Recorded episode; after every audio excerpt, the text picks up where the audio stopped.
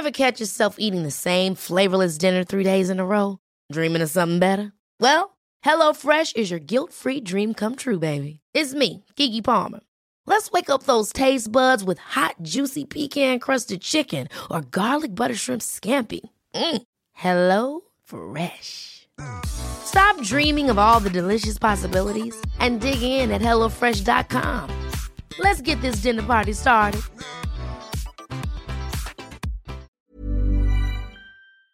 Swear.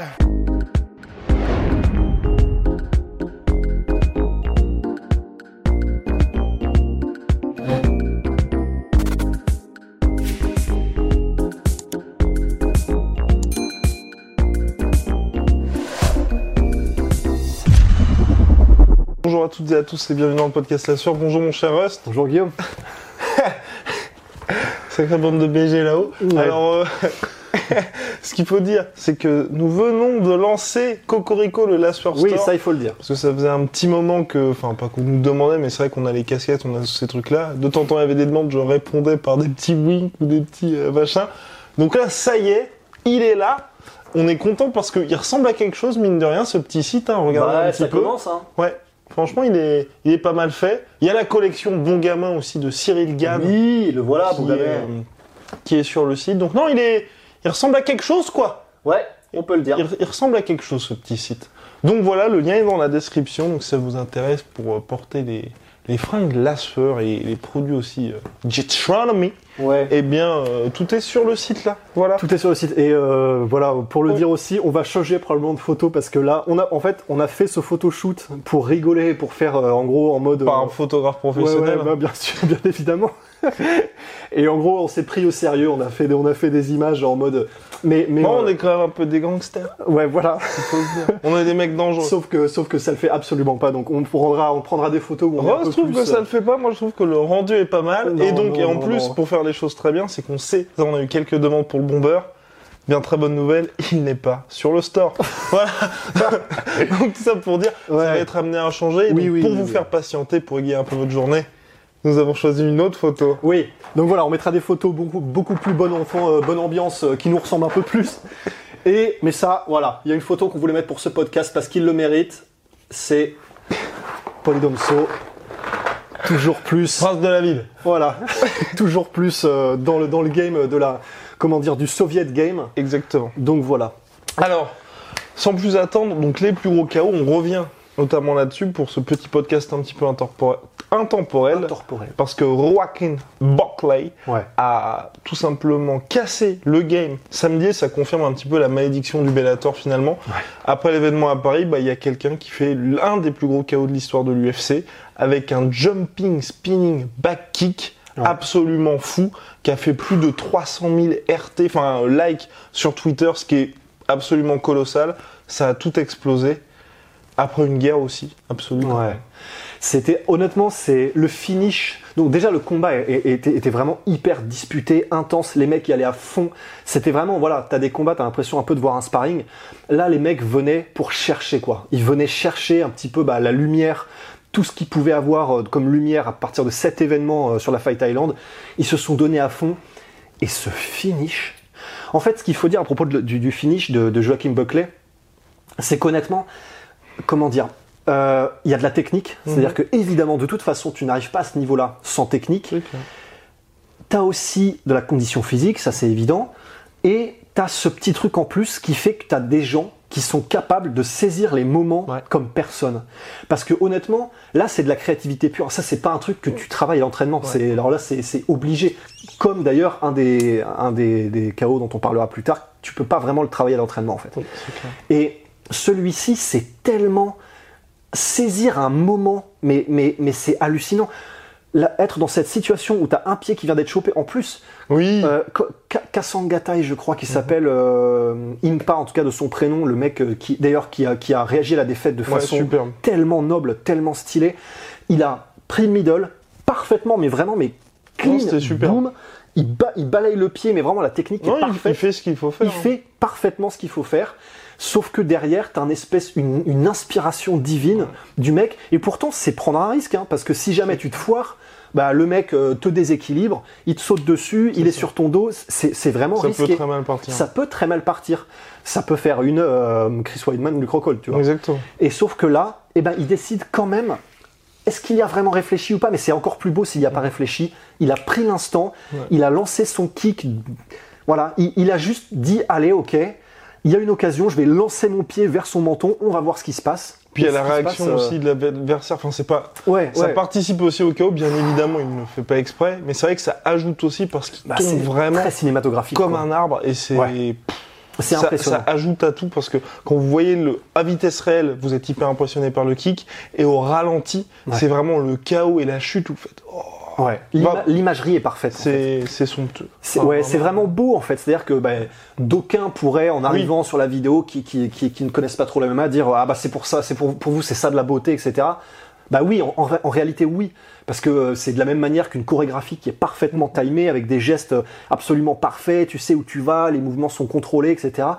Bah là c'est pareil, sauf que la finalité, c'est vrai, c'est que c'est un impact sur, euh, bah, c'est de la violence physique, c'est ce que disait John Danner, sans tout ce qui est euh, sous-jacent à ce qui va normalement avec de la, violence physique, c'est-à-dire vraiment de, de la, de la malveillance, etc. Là, t'as aucune malveillance, c'est de la pure violence physique, mais dénuée de, de, de toute la violence qui peut aller derrière et qui, elle, est réellement, c'est c'est- voilà, c'est celle qui fait que le monde ne tourne pas rond. C'est là, c'est simplement des chocs physiques en fait.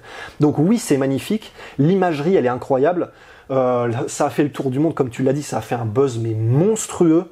Donc euh, énorme, énorme chaos. Bravo Et à Buckley. Exactement. Et puis il a quelque chose aussi, moi je trouve qui est intéressant. Donc les gens, parce qu'on l'a posté sur notre Twitter, la sueur off, euh, qui est hum, que genre ont remarqué. Et moi je, je suis d'accord avec ça, c'est que c'est vrai qu'il y a un côté avec ce cas où on peut le regarder quasiment euh, dix fois de suite sans se lasser parce qu'on est curieux de voir mais comment est-ce qu'il fait, comment Ouais. est-ce qu'il arrive à dégager cette puissance, alors que les autres KO que vous allez voir, enfin dont on va parler, sont un peu plus conventionnels entre guillemets. Ouais, et en fait, tu as tellement raison de, de mettre l'accent là-dessus parce qu'en fait, je pense que c'est un peu comme. euh, tu vois, c'est un peu. C'est comme dans les ressorts des, des films de. Ah, ouais, il est toujours là.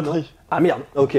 Euh, Time. tu mettais l'accent sur le fait qu'on peut le regarder dix fois de suite sans se lasser.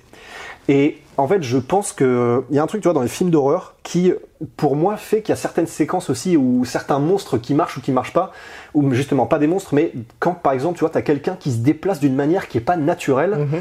ou qui se déplace d'une manière que ton cerveau ne comprend pas. Moi, je me souviendrai toujours, il y a un film, je sais même plus ce que c'est, où le mec se baladait comme ça, il avançait comme ça, avec sa tête qui faisait comme ça. Ça n'avait aucun sens. Et puisque ça n'avait aucun sens et que le cerveau, qui normalement est en mode, bon, normalement, un humain qui marche, bon, t'as la tête qui reste à peu près droit, les bras qui bougent comme ça, ça, ça marche. Et quand t'as un truc qui arrive où t'arrives pas à comprendre la physique du mouvement, en fait, c'est, c'est, c'est hypnotique, fascinant. Donc, dans un film d'horreur, ça peut être terrifiant. Et là, je trouve que c'est un peu pareil. Parce qu'en gros, c'est un mouvement qui est tellement non conventionnel que ton cerveau a du mal à comprendre l'enchaînement de ce qui se passe en fait et la physique du truc. Et c'est ce qui fait que bah pareil, j'ai, j'ai, j'ai- je me suis regardé et j'arrive pas à me lasser non plus. Donc voilà, vraiment super intéressant ce chaos et effectivement il fallait, fallait en parler. Et Dana White a posé une question au président de l'UFC. Est-ce s'agit-il du plus gros chaos de l'histoire de l'UFC Avant d'y répondre, petit point réclamé avec le challenge. Le challenge la sueur. On vise les 50 G's. Ouais. 50 000 abonnés sur YouTube avant le 31 décembre. Faut rêver grand. Hein. Exact- Exactement. Donc n'hésitez pas à vous abonner, ça nous aide énormément. Et petit pouce bleu aussi, ça fera plaisir. Ah, Polydomso, parti trop tôt. parti trop tôt, le Polydomso. Alors, Ouais. passer ce point réclame. S'agit-il vraiment du chaos le plus grand de tous les temps? Mon cher Rust, on va commencer par, selon nous, parce que c'est notre liste bien évidemment personnelle, n'hésitez pas aussi à y aller avec votre top 5, top 6, mais avant, on va définir un petit peu qu'est-ce qui fait qu'il s'agit d'un gros chaos Ouais. pour nous et qu'il entre au Panthéon, parce que c'est ça aussi, et ça permet un petit peu de cadrer le truc. Ouais. Bah, et donc, euh, les, les- les catégories, disons, les, les métriques sur lesquelles on était tombés d'accord tous les deux, c'est, il y en avait trois, Ouais. qui font que, que, que c'est un carreau qui rentre vraiment Les critères officiels du chaos. Voilà, critère la sueur officiel. Alors le premier critère, malgré tout, c'est bon, des KO, des, KO, euh, des, des spinning, back hook kick euh, en salto, Il y etc. en a partout. Il y en a partout, voilà, sur n'importe quelle scène régionale, on a tous vu des trucs à moitié pixelisés, filmés avec un micro-ondes, où le mec fait des, des, des roues euh, en l'air, etc. Ce sont des KO incroyables, spectaculaires, etc. Mais bah tu sais pas, tu sais pas si c'est un énorme mismatch, le niveau est peut-être plus bas, donc ça n'a pas vraiment la même valeur. C'est juste incroyable, mais ça n'a pas la même valeur, Ouais. le même impact. Donc le premier critère pour nous, c'était entre guillemets l'occasion, euh, dans le sens euh, Est-ce comment que dire. sportivement c'est intéressant? Est-ce que c'est à l'UFC ou pas à l'UFC Est-ce que ça, est-ce que ça a une importance? Est-ce que comment Dans dire l'histoire du sport. Ouais, voilà, dans l'histoire des sports, est-ce que ça se passe à un suffisamment haut niveau Ouais. pour que placer un truc comme ça soit incroyable? Parce que c'est aussi une des raisons pour laquelle on voit pas de chaos absolument hallucinant en double, en double, double axel, je sais pas trop quoi. C'est parce que ben, quand, à partir d'un certain niveau, les mecs sont tellement bons Ouais. Que euh, bah, tu, tu peux plus vraiment placer des techniques comme ça ultra flashy. Parce que les mecs sont ultra bons dans les fondamentaux, ils sont donc voilà Ultra bon. ultra bons tout court. Alors, deuxième critère. Donc ça, c'est le premier cr- critère, l'occasion. Le deuxième critère, c'est en gros la situation dans le combat. Parce que par exemple, on parlera, bon, on va, le- on va le spoiler, mais il y a voilà, par exemple le, le chaos de Korean Zombie versus Thierry Rodriguez. Ce qui fait que c'est absolument incroyable, c'est que de la même manière que Demetrius Johnson qui passe un armbar, qui passe, je sais plus contre qui c'est, à une seconde de la fin, bah là c'est pareil pour Thierry Rodriguez en fait. Le chaos qu'il a mis-. Cin- Reborg. Cinquième round d'une guerre, ça a une incidence parce que les deux euh, featherweight, Oui, les deux en featherweight sont des contenders et le C'est mec au buzzer. c'est au buzzer, c'est absolument hallucinant. Donc la situation en elle-même fait que c'est légendaire. hallucinant. Légendaire. Donc voilà, l'occasion, la situation. Et le troisième, c'est... en fait, c'est ça. C'est est-ce que c'est spectaculaire ou non? Parce que des gros chaos, il y en a. Des énormes override, euh, over and right ou des trucs comme ça, ou euh, même des superbes crochets, genre, je sais pas, euh, bah, c'est parce que j'adore Dan Hardy, mais genre Dan Hardy contre Dwayne Ludwig ou des gars comme ça. Ben, c'est magnifique, c'est somptueux en termes de technique, mais ça n'est pas forcément ultra spectaculaire. Exactement. Tandis que par exemple, celui de Joaquin Buckley, le mouvement, il y a un grand mouvement, l'impact est monstrueux, ça, ça fait du bruit, ça, ça- il y, a, il y a un truc qui bouge, tu as vraiment un, un choc clair entre deux trucs qui vont dans deux directions différentes. C'est vraiment spectaculaire. Donc ça, c'était notre troisième métrique. Et on va passer maintenant au classement par le sixième. Ah oui, peut-être les mentions. On va commencer par les mentions honorables. Ouais, Moi, ouais. j'avais pour ma part Kid Yamamoto, Feu Kid Yamamoto et son KO en 4 secondes par Flying Knee. Mais là, voilà, au niveau de du côté situation, euh, pas de situation, pardon, Occasion, quoi. occasion. Au niveau occasion, ça ne remplit pas les cri- critères dans le sens où on n'était pas à l'UFC, on n'était pas dans un combat qui avait une importance énorme. Bien évidemment, le KO en 4 secondes, Knee, qui reste, je crois, le KO le plus rapide de l'histoire. C'est c'est largement possible. hein. Et enfin bref, en tout cas, légendaire, en plus qu'il y a Yamamoto, voilà, ça, on poinçonne aussi le côté légende, Bah mais ouais. voilà, il n'y avait pas ce côté occasion dans les fameux critères là-dessus. Ouais, ouais, ouais. Bah, dans le, dans le, en fait, dans les mêmes trucs, on peut balayer rapidement. euh, comment dire En fait, il y a, y a énormément de chaos qui sont, et même dans des grosses organisations, et on peut, et dans chacune d'elles, en fait. Euh, au Strike Force, bah, moi, un chaos qui m'avait marqué, mais comme jamais, c'est Fedor versus Rogers. Oui. En plus, le combat était important. C'est-à-dire que même si c'était pas pour un titre au Strike Force, C'était quoi le titre double Enfin, il y avait un titre que Fedor défendait? Euh, oui, c'était Oui. euh, ah oui, World MMA Championship Wama, un ou un truc comme oui, ça, Wama, c'est ça, ouais. voilà. Euh, mais donc voilà, c'était quand même un combat important. Brett Rogers, même s'il est tombé complètement dans l'oubli après, Invaincu à l'époque. il invaincu à l'époque, 11-0, il venait de, de démonter Arlovski, enfin voilà, qui était donc lui ancien champion UFC, encore dans, dans, dans, le- dans le truc, dans le jus.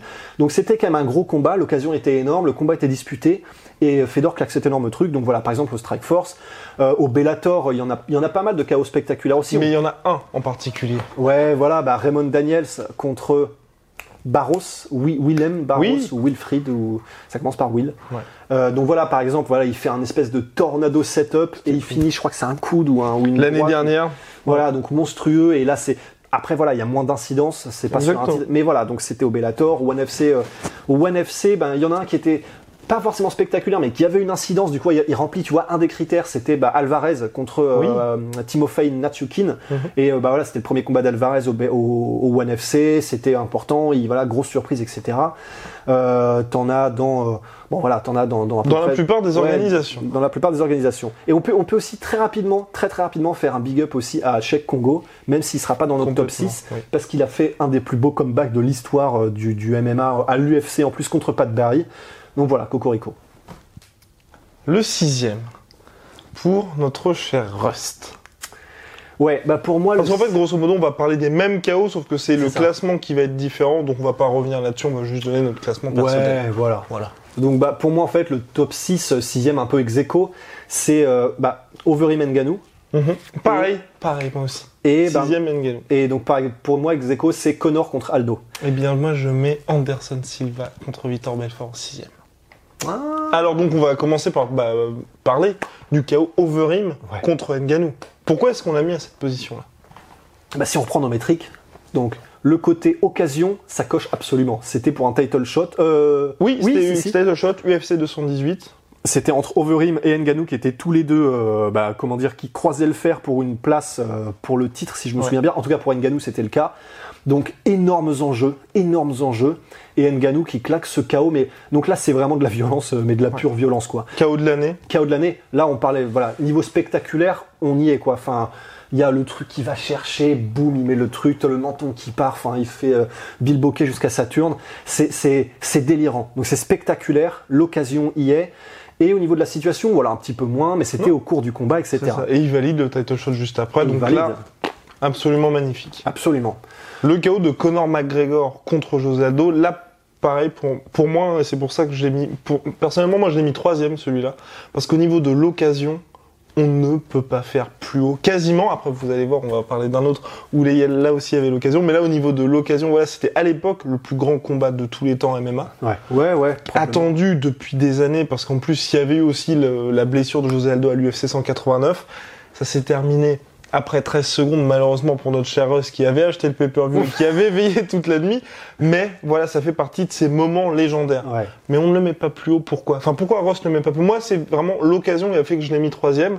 Mais pour toi, c'est, et c'est là aussi, au niveau du KO TKO, ce n'est pas un KO instantané. Ouais, alors il y, a le- il y a le knockdown, c'est clair, et euh, bon, il n'y a, il y a pas beaucoup de. Il ne se débat pas Oui, beaucoup non. plus après, José Aldo. Mais en fait, la raison aussi pour laquelle je le mets en. Et là, c'est peut-être là où les gens vont disputer, mais en gros, c'est parce que ça a- insulté. Il n'y a pas. ouais, voilà, vous voyez euh, des rats morts dans la boîte aux lettres. C'est qu'il n'y a pas ce côté spectaculaire dans le sens. Bah, bon, après, euh, moi, quand je l'ai vu, bon, c'est clair que j'étais dégoûté parce que tu. T'es conscient que ouais, c'est énorme, c'est 13 secondes contre José Aldo, mais t'es un peu dégoûté parce que t'as veillé jusqu'à 4h du mat et t'as pris le pay-per-view avec tes copains et tu, tu les as forcés à acheter le. Bon, bref. Et imagine si t'avais fait le voyage jusqu'à Vegas, payé le billet. Ouais, c'est horrible parce que t'es conscient que t'assistes à l'histoire, mais t'es quand même. euh, Ouais. Tu les as là, tu vois. Exactement. Et euh, mais voilà, c'est parce qu'au niveau spectaculaire, même si la technique est incroyable, en plus Mhm. au niveau de la situation, bah bon, bon bah là euh, 13 secondes. En plus, on a vu les vidéos après où il s'entraînait exactement pour ce même euh, ce même check. Ouais, check hook, Oui. euh, juste avant euh, dans les vestiaires, etc. Donc tout y est, mais c'est vrai que comme il n'y a pas ce côté spectaculaire, c'est très rapide, c'est très subtil, et, euh, et voilà, ça, ça, ça fait que sur le moment, il n'y a pas eu ce côté Wouah bah, bombe nucléaire et tu t'en crois pas tes yeux, t'es juste en mode what what? Et là après tu fais ok c'est énorme, ok c'est un chaos, ok c'est monstrueux, mais t'as pas eu ce facteur la mâchoire tombe Ah, quand même. comme t'as eu contre Buckley tu vois. Moi, j'étais, j'étais choqué. Choqué oui mais pas sur le moment, t'es en mode oh wow wow wow qu'est-ce qui se passe tu vois? Je sais pas. Hein? Bref. Bref. Quelques divergences hein, à ce sujet. Hiring for your small business? If you're not looking for professionals on LinkedIn, you're looking in the wrong place. That's like looking for your car keys in a fish tank.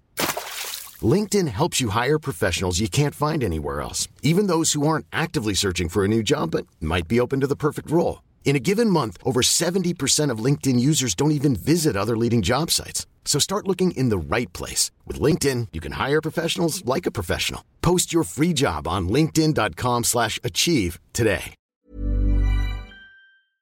Moi, en cinquième position, moi j'ai mis Silva contre Vitor Belfort. Parce que pour le coup, donc on- bien, bien évidemment, ce front kick des enfers, qui est l'un des plus grands de l'histoire, parce que au niveau de l'occasion, combat pour le Des titre enjeux, middleweight, entre deux Brésiliens, le stare down juste avant le combat qui était absolument terrifiant. Ouais. Et ça se termine par ce fameux front kick d'Anderson Silva, mais je ne le mets pas plus haut pour ma part, parce que même si tout est sublime, ce n'est pas un chaos instantané. Il y a le knockdown, mais ensuite, il y a les frappes au sol pour finir Victor Belfort. C'est vrai, c'est vrai. Ben je sais plus. Oui donc moi. Donc là, on est euh, au cinquième. Ouais, voilà, bah, je vais mettre cinquième aussi. Je sais plus où j'en étais, mais cinquième aussi, Bon. je sais plus ce que j'avais fait à la base.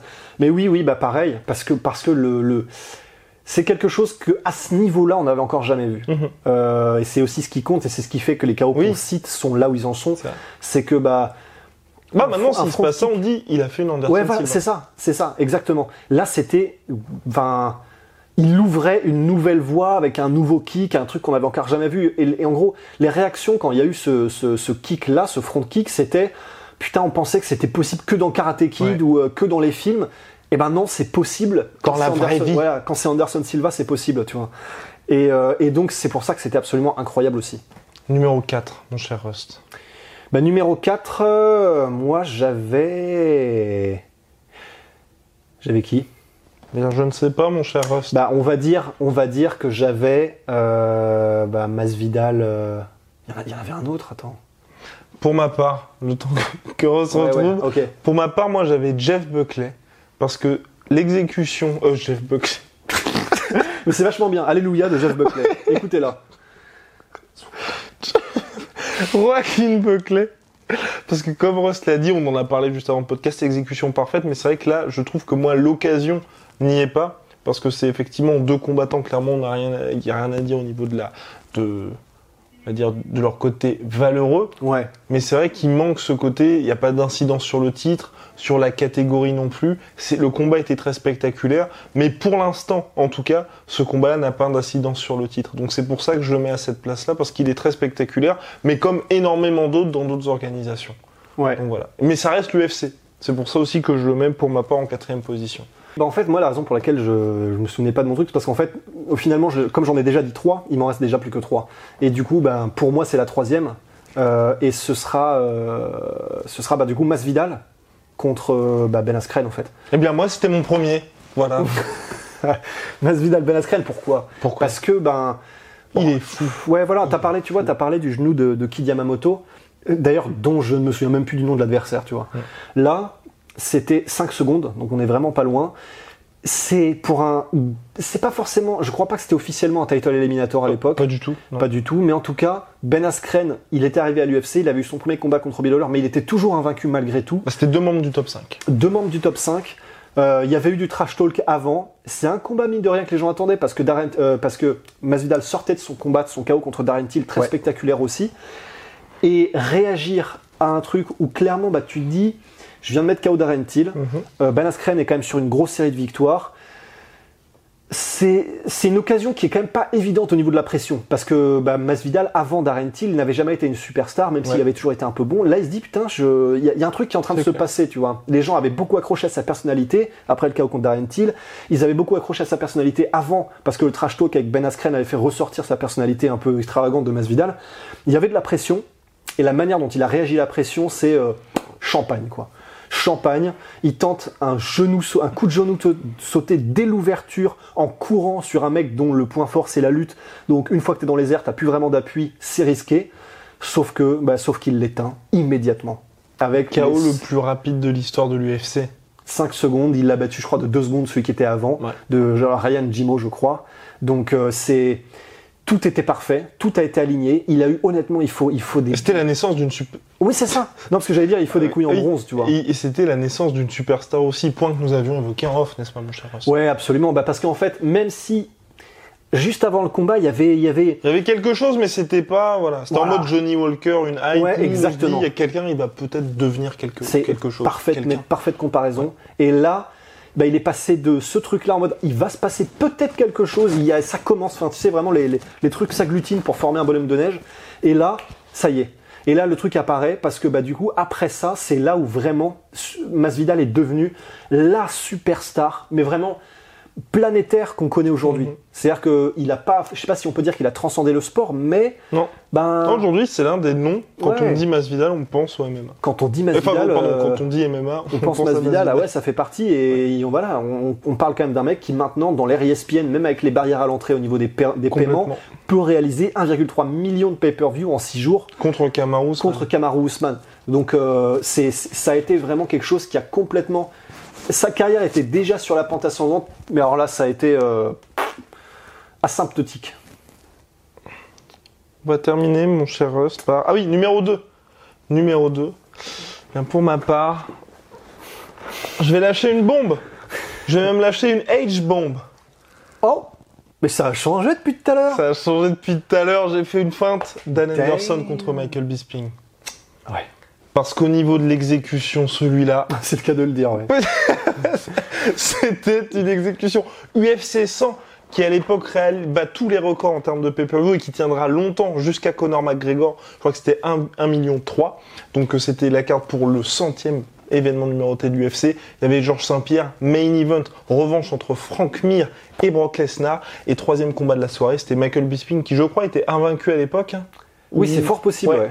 Invaincu à l'époque, donc contre Dan Henderson après des semaines de Ouais. trash Au talking. tough, au Exactement. ont fait ensemble. Et bah, il a goûté à la fameuse H-bomb de Dan Henderson. Et au-delà de la H-bomb, parce que bien évidemment, la H-bomb, je pense que vous la connaissez, c'est ensuite cette espèce de, Bah, vol plané. euh, de slam dunk contest sur la Ouais. tête de Michael Bisping qui deviendra même le logo de la marque de Dan Henderson C'est vrai. Pour euh, finalement le finir pour un coup qui est complètement clairement inutile parce Oui. que Michael Bisping est déjà out mais ça ajoute encore plus au côté euh, légendaire et pour moi vraiment là j'ai voulu le mettre enfin Ouais. j'ai- j'ai mis deuxième parce que j'y avais pas pensé vraiment j'y avais pas pensé et c'est juste ensuite j'ai regardé j'ai fait oh c'est vrai que celui-là comment ne pas l'oublier? Ouais. parce que euh, Ouais, bah là, en fait, c'est ça. C'est comme tu disais, euh, là, tout y est, en fait. tout. C'est-à-dire que, bon, le seul truc, on pourrait dire, s'il y avait eu ça, ça aurait été premier sans il y a pas aucune- trop de noblesse c'est vrai pas Euh, ouais, mais surtout, moi, ce que j'aurais dit, c'est qu'il n'y a pas ce côté euh, jumping, spinning back kick. oui c'est vrai C'est une vrai, droite. vrai.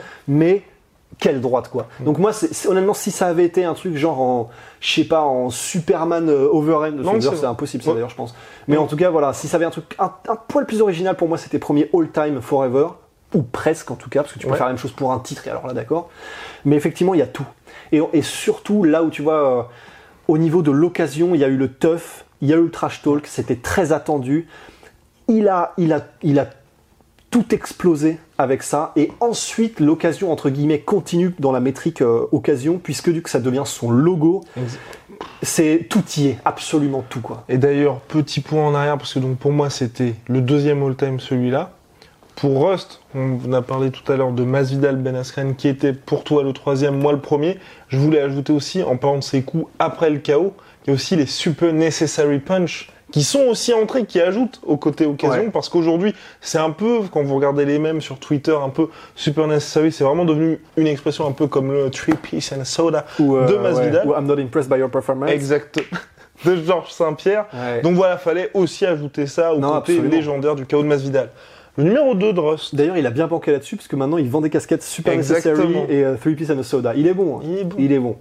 Et, euh, et le deuxième, bah, pour moi, c'était donc euh, Buckley contre Bon, bah, on, en- on en a parlé. Kassanga. Et numéro 1. Et le numéro 1, pour moi, voilà. Le numéro 1, on l'a, on l'a évoqué en début de podcast, c'est Korean Zombie contre Chang Sung-jung. Euh, non. Korean Zombie contre Yair Rodriguez. Rodriguez. Et parce que, ben, pour moi, bon, d'accord, ça n'est pas pour un titre. Euh, d'accord, ça n'est pas en UFC 100, mais c'est quand même deux contenders. En featherweight, c'est deux potentiels. Ça aurait pu être quelque chose qui, après ce combat-là, l'un ou l'autre aurait pu avoir son title Ouais, shot. Euh, ils auraient pu, ou alors ça aurait pu être le combat juste avant celui qui leur donnerait le title shot. Mhm. euh, voilà, donc ils étaient à deux combats de de- d'avoir le. ah, enfin, vous m'avez compris quoi. Et euh, combat incroyable, combat très disputé, même s'il était en plus de ça plutôt à l'avantage de Korean Zombie. Et lors de l'événement qui fêtait les 25 ans de l'UFC à Denver, Je l'avais même pas, tu vois celui-là. en main event.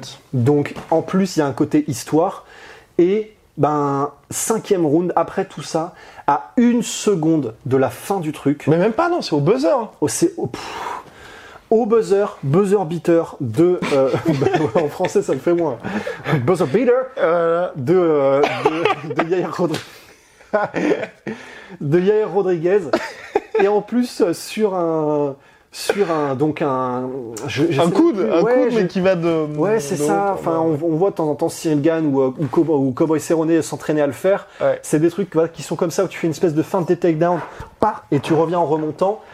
C'est extrêmement difficile. Euh, ça, ça, par contre, comparé au, au coup Oui. de, de, de, de Buckley, putain, maintenant j'ai envie de dire Jeff Buckley aussi à chaque fois, de Joaquin Buckley, tu peux un peu plus le travailler. Tu peux plus le travailler Ouais, l'entraînement. En fait, non, tu peux clairement, tu peux clairement l'entraîner. Mais le faire à ce moment-là. C'est ça. Le, en fait, c'est ça. Tout est là. C'est comme Buckley. C'est-à-dire que, à quel moment, à quel moment, à une seconde, au buzzer, sur un truc où tu dis, tu sais, euh, donc quand t'es la tête en bas, tu vois pas ce qui se passe. Il suffit que quand un zombie arrive avec un genou, bah, c'est toi qui y passe en fait, c'est toi qui passe à la casserole. Le fait qu'ils se disent, qu'ils se disent rien, c'est-à-dire qu'il il, saisit une occasion sans même y réfléchir. Dans son ADN, il y a marqué tente, juste vas-y, tu sais, enfin fais-toi plaisir. Ça c'est marqué à l'intérieur là. Il le fait et ça marche. Et, et c'est tel, là pour le coup la métrique spectaculaire pour moi, tu peux pas plus la valider que ça. C'est clair. Le mouvement est absolument hallucinant, mais dans le sens, t'as l'impression que c'est c'est une, une hallucination. T'as l'impression que c'est pas possible en fait. C'est des coups comme ça. Ben personnellement, à part celui d'Yair Rodriguez, j'ai pas souvenir d'en avoir vu autre part en fait en. MMA. Même dans les scènes régionales et tout, et pourtant Dieu sait qu'on les voit passer, les trucs qui buzzent et puis qui repartent d'où ils sont venus, etc. Ben là, voilà. Sauf que c'est au plus haut niveau. C'est juste en dessous d'un title shot euh, de- au niveau de, de l'occasion et de l'enjeu. Ouais. C'est c'est après, une, après un combat comme celui-là, pour moi, c'est difficile de faire plus. Quoi. Oh. Ça aurait pu être pour un titre, Oui. donc là, c'était clairement, tout était validé, mais c'est le seul truc qui manquait pour moi. Moi, je l'ai même pas mis dans mon top 5 parce que je suis fan de Kohan Zombie. Donc voilà, je suis dégoûté. Donc fuck it. Voilà, exactement. Non, mais c'est pour ça, moi, je j'ai pas, j'ai pas souhaité le mettre. Et du coup, c'est lequel ton premier? Ah bah mon premier moi c'est Masvidal Masvidal, Ben Askren. ouais. Masvidal Ben Askren. Et pour ajouter aussi, c'est aussi l'après KO. Moi aussi j'ajoute au- à ça pour le côté légendaire de ce KO sur le Korean Zombie, c'est que vraiment il s'effondre de façon pantin désarticulée. Ouais. Oui. Et c'est terrible parce C'est vrai que que ça, a l'air important pour toi aussi, cette Oui. métrique euh, end. exactement parce que là c'est vraiment un point final avec un mec à Korean Zombie. On peut difficilement faire euh, plus exemplaire que lui, hein, à part peut-être le trash talk qu'il a eu récemment avec euh, Brian Ortega, mais encore. Il s'est Oh. excusé là juste avant le combat. Ah ouais? Ouais, il s'est excusé. Non, mais dans, C'était quoi son- le trash talk qu'il avait fait Euh, dans le sens où en fait il avait bah, il avait aussi il s'était il s'était pris aussi à l'entourage de Brian Ortega Ah, donc il disait je vais peut-être m'arrêter de ce côté-là euh, voilà Tu vois, les gens qui sont capables de se remettre en question Eh et de s'excuser, c'est rare dans ce monde. oui c'est très très rare Surtout en public, euh, faut avoir quand même, faut en avoir. Respect. respect au Korean Zombie donc voilà donc il y a vraiment tout le côté dramatique vous mettez une petite musique un petit peu euh, Gladiator, euh, Voilà. Hans Zimmer. Ah ouais. exactement là c'est parti vous mettez ça au ralenti euh, l'arme à l'œil bref donc voilà pour moi euh, c'est c'est pour ça que ce, ce KO était très impressionnant Ouais. mon cher je pense qu'on a terminé sur tous les Ouh, Ou juste un dernier, on n'y a pas, on l'a pas dit tout à l'heure, parce que quand même, on peut pas oublier le Pride comme euh, Oui. énorme Eh oui. organisation Eh oui. euh, bah, de MMA. C'est- C'est c'est un des pionniers. C'est l'UFC avant l'UFC dans le sens au terme de l'importance de l'organisation dans Ouais. le monde. Et, euh, et pour moi, un des KO qui m'a le plus marqué, il y en a eu, pour, pour le coup, il y en a eu beaucoup, Oui. mais un des KO qui m'a le plus marqué, c'est Ricardo Arona contre euh, Rampage Jackson. Parce que des slam KO, il y en a pas souvent, Mhm. et lui, il est d'une violence. Et en plus, c'était deux très bons deux très bons. Il était excellent, Ricardo Arona. Il a d'ailleurs, Ricardo Arona, donné du mal à du fil à retordre à Fedor, Ouais. quand même. Et, euh, et là, c'était, il me semble, en quart de finale d'un grand des prix. grands prix, oui. Et voilà. Là, pff, je pense que si t'es dans l'arène, bon après c'est les Japonais donc ils sont plus respectueux, mais Ouais. même les Japonais, je pense, sont exultés comme jamais. Enfin, de toute façon, ça s'entend.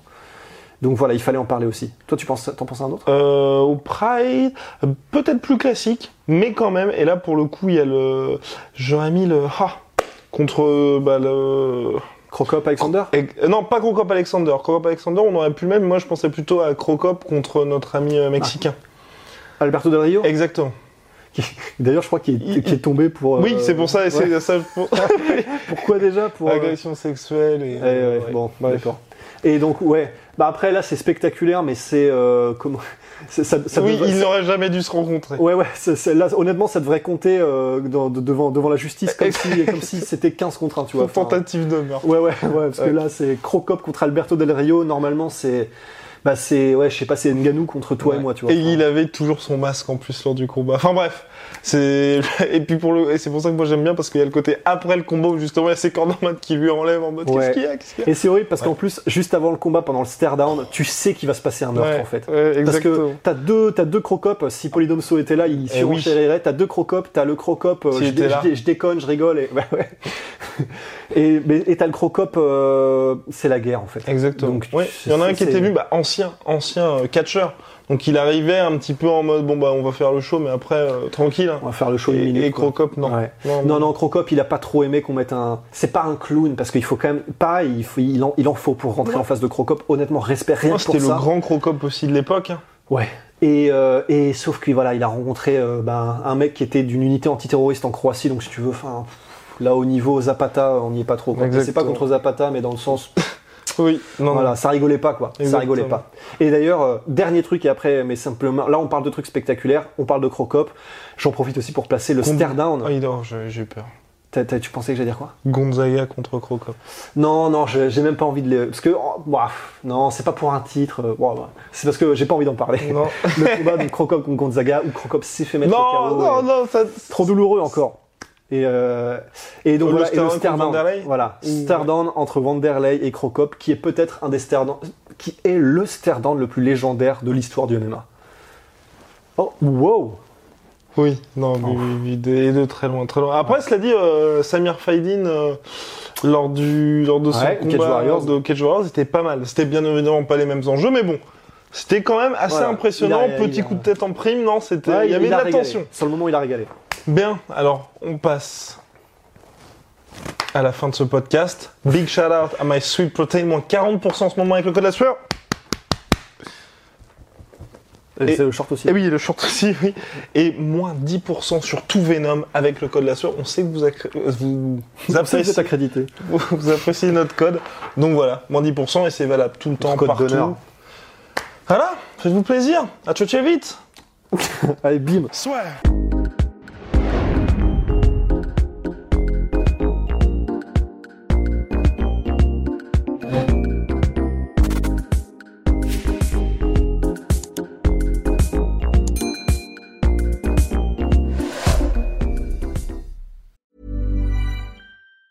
Planning for your next trip? Elevate your travel style with Quince. Quince has all the jet setting essentials you'll want for your next getaway, like European linen, premium luggage options, buttery soft Italian leather bags, and so much more. And it's all priced at 50 to 80% less than similar brands. Plus, Quince only works with factories that use safe and ethical manufacturing practices. Pack your bags with high-quality essentials you'll be wearing for vacations to come with Quince. Go to quince.com slash trip for free shipping and 365-day returns. Et voilà, c'est la fin de votre épisode du podcast La Sœur. Si ça vous a plu, n'hésitez pas à nous mettre les 5 étoiles sur Apple Podcast ou sur Spotify. Vous pouvez aussi nous laisser un petit commentaire, ça nous aidera beaucoup. Et si vous voulez aller plus loin avec nous, vous tapez La Sueur sur toutes les plateformes ou sur les réseaux sociaux, vous nous trouverez. Et là, vous nous écoutez très certainement en audio. On est aussi en vidéo sur YouTube, mais également sur Snapchat. Là encore, vous tapez La et on sera là. Merci de votre fidélité et à très vite pour de nouvelles aventures.